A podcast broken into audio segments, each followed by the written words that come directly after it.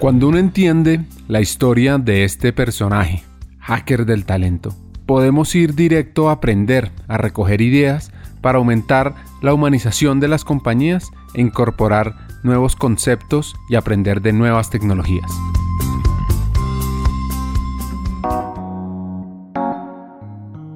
El lado B es una reflexión sobre la importancia que más compañías se enfoquen en aumentar las oportunidades de empleabilidad de jóvenes y sobre todo de eso que llamamos el primer empleo. Ahora, volviendo a la historia de Héctor, entendamos cómo hace uno para llegar a esa posición. Lo que pasa es que yo, yo lo que pienso es que no es rápido. o sea, son 26 años. O sea, yo duré 20, porque yo ascendí en el 2019, yo duré 24 años para ser director general. Lo que yo pienso, de nuevo, es persistencia, es trabajo duro, trabajar a través de la gente creo que es una de las cosas más importantes que yo he podido hacer en mi carrera. Y no lo aprendí desde pequeño, o sea, yo al principio la verdad no era el mejor manejando gente, tengo que admitirlo y tuve que aprender y la compañía me enseñó mucho y me ayudó mucho para aprender eso. Em, pero de nuevo, yo creo que es contar con toda la gente, es apalancarte de, la estructura que tiene, por ejemplo, una compañía como McDonald's, es poder eh, tener confianza con tu jefe y decirle, mira, yo no sé hacer esto, yo, yo, esto me cuesta, yo necesito que me ayudes en esto. Y la verdad, siempre he contado con buenos jefes que han dicho, no te preocupes, Héctor, vamos a trabajarlo juntos, vamos a hacerlo así, vamos a hacerlo de esta manera. Entonces yo creería que es un tema de persistencia, porque hay mucha gente que, que ha pasado por McDonald's y que los conozco y que eh, tú los ves y hay gente que está muy bien, como Adriana, que está en Cromantic, como Bernardo, que está en la fiscalía, y, y hay otra gente pues que la verdad tuvo una oportunidad pero que no la aprovechó, que desistió. Entonces yo creo que una de las cosas más importantes es la persistencia, la energía eh, y es ponerle cariño a lo que uno hace, es, hacer las cosas de verdad pues porque a uno le gustan, ¿sabes? Eh, y en ese sentido yo creería que esas son las cosas clave. Ah, bueno, eh, una, una, que, una que aprendí una que aprendí que me gustó mucho es, es que liderar es servir que creo que eso es una, creo que eso es una cosa que, que, tenemos que aprender y sobre todo hoy en día que las estructuras cada vez son más horizontales, menos piramidales, eh, donde tú te das cuenta que tu rol, eh, tú eres el que está más lejos del cliente y que tú lo que más necesitas es que los crew que están en el restaurante entiendan la estrategia a su manera eh, pues te das cuenta de que lo más importante para ti es servirle a la gente y que ellos sientan que tú estás atento a ayudarles y a que estás pendiente de ellos y que lo que tú quieres es que les vaya bien. Entonces, eh, creo que eso es una de las cosas también claves ahora en las últimas posiciones, digamos, que, que yo pienso que me han ayudado. ¿Anotaron los hacks? Trabajar duro, trabajar a través de la gente, persistencia, aprovechar la estructura, confianza con tu jefe. Y aquí vienen aún más hacks, los principios. Uno tiene que prepararse, uno tiene que estar listo para cuando se dé la oportunidad, porque eh, si no estás listo, pues no vas a poder aprovecharla. Mm, y por otro lado, em, y no sé qué tan hacks sean, pero por lo menos cuando yo empiezo con mis equipos, siempre lo que les digo, hay unos principios que a mí me gusta, digamos, trabajar con ellos. Eh, y esos principios, el primero de la gente siempre va primero.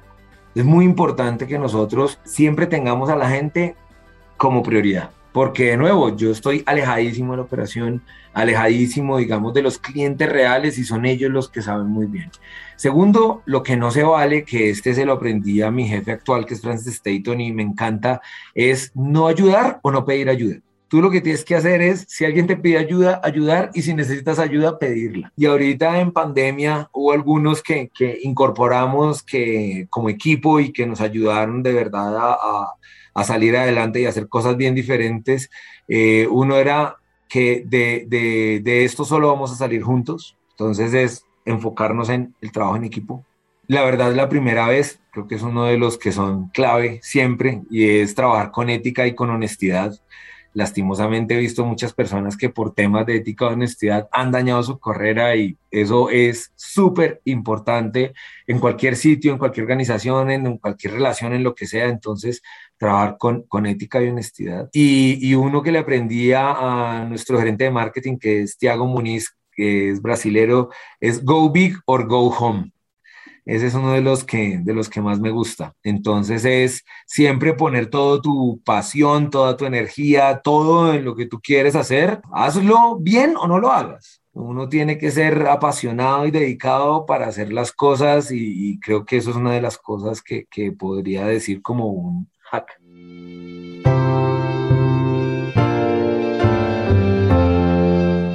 Cambiando un poco de tema, profundicemos sobre el nombre de este episodio, el primer empleo, el empleo juvenil.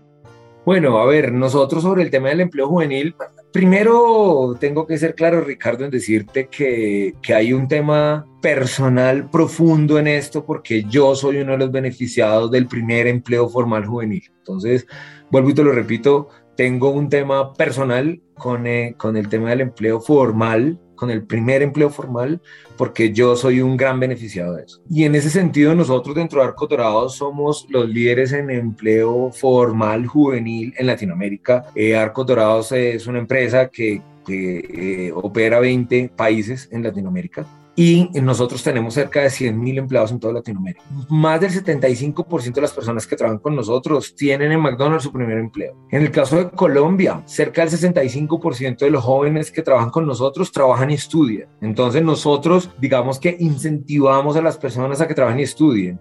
Y una de las cosas que yo hago ahora con mi gente es que no les permito que abandonen la universidad. O no es que no les permito, los trato de inspirar y eh, influenciar fuertemente en que no abandonen sus universidades, que no cometan el error que yo cometí. Entonces, hemos podido, por ejemplo, el actual director de operaciones de Figueroa, que hemos trabajado juntos muchos años, también eh, estuvimos trabajando juntos en que se reintegrara a la universidad, que se, graduara. Entonces, eh, él, él, está ahí también, digamos, con el tema del empleo juvenil. En el en el caso de la pandemia, pues la verdad vimos, nosotros hicimos un estudio en, los, en varios países de Latinoamérica y sacamos unas estadísticas bien eh, tristes, pero interesantes. Eh, y es que en el caso de Colombia, por ejemplo, como te lo decía ahorita, el 80% de los jóvenes vieron que sus oportunidades de estudio se afectaron. El 40% paró la universidad. La abandonó, pues casi que la abandonaron. Recién el 10% pudo empezar a estudiar algo y 10% desistió y hubo otro 40% que tuvo que aplazar y que ya después se reintegró y que ya volvió. Entonces el 80% vieron afectadas sus oportunidades de estudio, el 90% vieron afectadas sus oportunidades de trabajo. Y estamos en una cifra alarmante que, de nuevo es una combinación y es Colombia es el peor país en términos de informalidad que existe de todos los países, estamos en 51.3% de informalidad. El siguiente país es Brasil con 33.4% y la, y la brecha es gigantesca. Y lo peor es que si tú te pones a analizar esa brecha, cada vez es mayor. La informalidad cada vez es más en nuestro país y eso es algo muy triste, eso es algo muy triste porque de nuevo, los jóvenes lo que quieren es estudiar y trabajar. Cuando, cuando el 80% te dicen que ha afectado su, su estudio y el 90% ha afectado su trabajo, lo que quieren es estudiar y trabajar. O sea, te lo dicen ellos fácilmente. El 34% de los jóvenes en Colombia son denominados minis, que hay gente que le gusta el término, otros que no. La verdad, yo no, no, no tengo muy claro qué otra forma de decirlo, pero son los jóvenes que no tienen la posibilidad ni de estudiar ni de trabajar. Eh, es un diagnóstico muy triste, es un diagnóstico muy duro y por eso nosotros eh, hemos hecho un par de cosas. La primera, seguimos siendo líderes en empleo, en primer empleo formal y seguimos trabajando en eso fuertemente. Eh, y segundo, otra de las estadísticas que encontramos es que muchos de estos jóvenes sienten que tienen su hoja de vida en blanco. Hay una paradoja y es que les exigen experiencia para poder trabajar, pero para poder tener experiencia necesitan trabajar, entonces es imposible. Entonces, una de las cosas que en teoría eh, compensa esta supuesta experiencia, como lo ven los jóvenes, son capacitaciones en otro tipo, en, en, algunas, en algunas habilidades, como por ejemplo inteligencia emocional. Entonces, eh, McDonald's University, que como te dije, yo fui rector de McDonald's University durante un año, que ahora tiene una rectora brasilera que se llama Josane Juliao, que es espectacular y, y, que ahora está liderando la universidad. Y ellos desarrollaron cinco cursos que son totalmente gratis para cualquier joven del mundo. O sea, entran a la página recetadelfuturo.com Y ahí encuentran cinco cursos, que son eh, salud y bienestar, inteligencia emocional, finanzas personales, emprendimiento. Me falta uno, pero son cinco cursos que pueden entrar a la página y cualquier joven puede hacer. En Colombia batimos récords de la expectativa que teníamos y ya hay más de 1.500 jóvenes que han entrado a hacer estos cursos para poder ponerlos en su hoja de vida, para poder decir, mira, yo no he trabajado, pero yo hice un curso de inteligencia emocional de la Universidad Corporativa de McDonald's, que es McDonald's University, y tengo aquí mi certificado porque les da un diplomita y todo después de que terminan sus cursos. Y con esos cursos obviamente pueden complementar parte de esa experiencia que les están pidiendo. Entonces, digamos que ese es un poco el diagnóstico, eso es un poco lo que nosotros estamos haciendo y como te digo a nivel personal, como empresario, como líder de una organización eh, y como una persona natural, siempre lo que trato es de incentivar a que desarrollemos el empleo, o sea, eh, lo que necesitamos es empleo y trabajar. Yo eh, me pongo en el lugar de muchos de estos jóvenes y digo, Dios mío, ojalá le pudiéramos dar oportunidades a todos pero no, no, no hay oportunidades para todos en este momento, pero, pero somos un país lleno de energía, lleno de gente buena, de gente que quiere hacer las cosas bien y yo sí creo que formar empresa eh, y decidirse uno por eh, generar empleo formal es una apuesta importante que ojalá mucha gente se inspire a hacer y, y, y a construir país desde ahí. Yo, yo creería que eso es como una de las cosas que más necesitamos ahora. Hagamos una pausa. Hackers del Talento busca humanizar las compañías, compartir experiencias y mejorar la realidad laboral en Hispanoamérica. Necesitamos de una comunidad, porque solos imposible. Así que tu apoyo es fundamental. ¿Cómo? Compartiendo nuestros episodios por WhatsApp, por las redes sociales, suscribiéndote a nuestras plataformas y comentando. Ya hay varios que se han montado en esta comunidad. Gracias a Crip Bogotá por tu apoyo y cerramos esta pausa, continuemos con el episodio.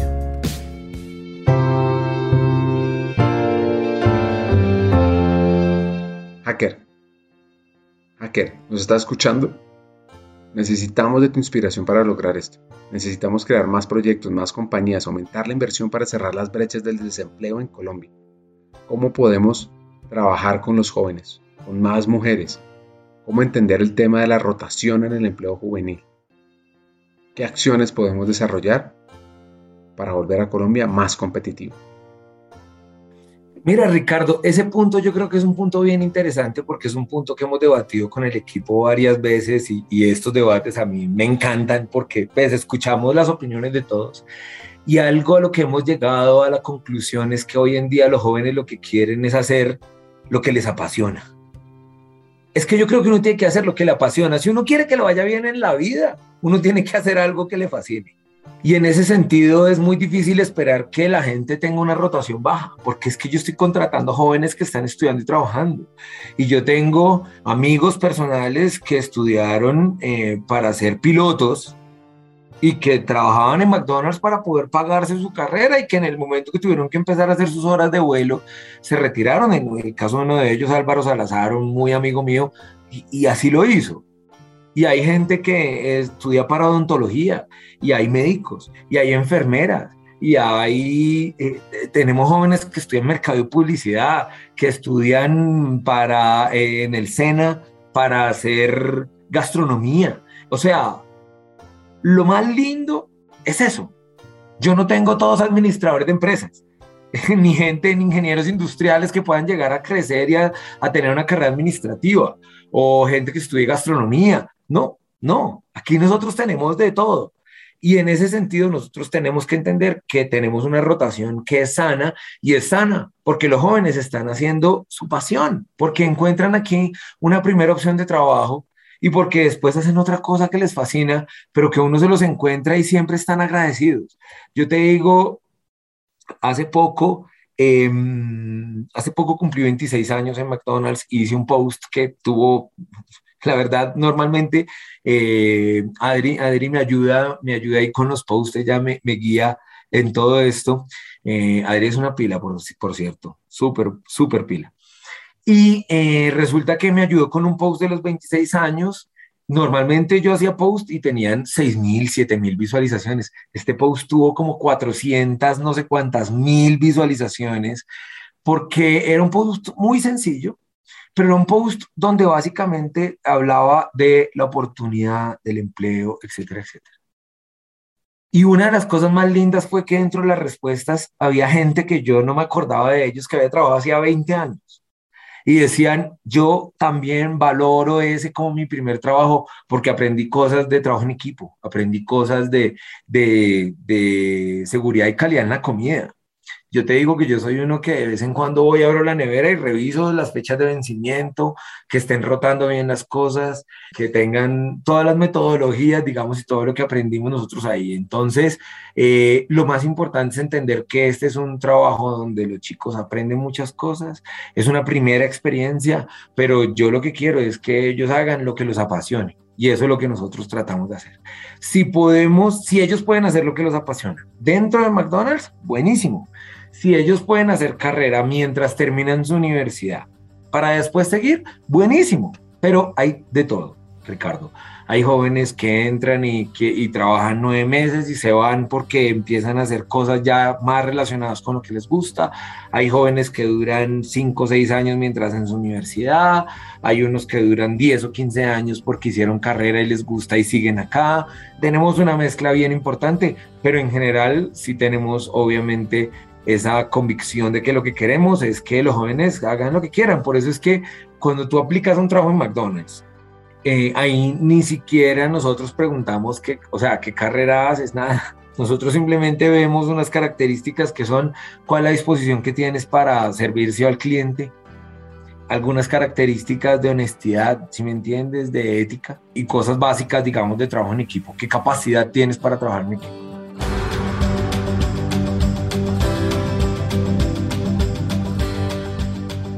Un consejo para desarrollar tu talento en el trabajo.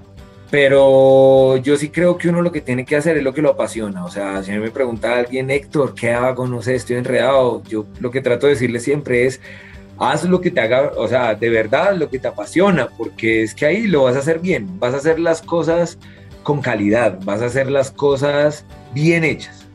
Eh, si uno no hace las cosas con pasión, pues es muy difícil. Es muy difícil porque si tú haces algo porque te toca, pues no, no le vas a poner toda tu energía. Y yo creo que todos nosotros tenemos una pasión, todos nosotros tenemos algo que nos gusta, algo que, algo que realmente nos mueve y yo creo que eso es lo que uno debe tratar de hacer en la vida. Y un mensaje sobre el empleo formal. Ojalá que algunas de las personas, empresarios, que puedan escuchar tengan dentro de su mente poder generar primeras oportunidades de empleo formal. La verdad es que hay muchas alternativas ahora para dar empleo formal. Cuesta un poquito más, pero vale la pena, vale la pena como compañía, vale la pena como sociedad eh, y es lo que necesitamos. Entonces nada, solamente seguir, seguir reforzando el tema.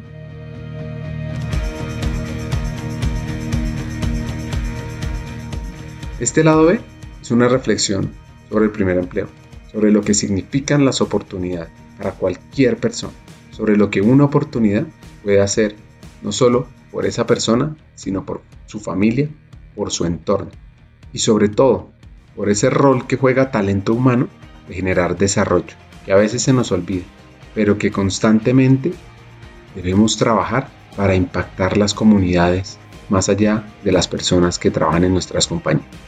Hasta un siguiente episodio y sigamos hackeando el talento.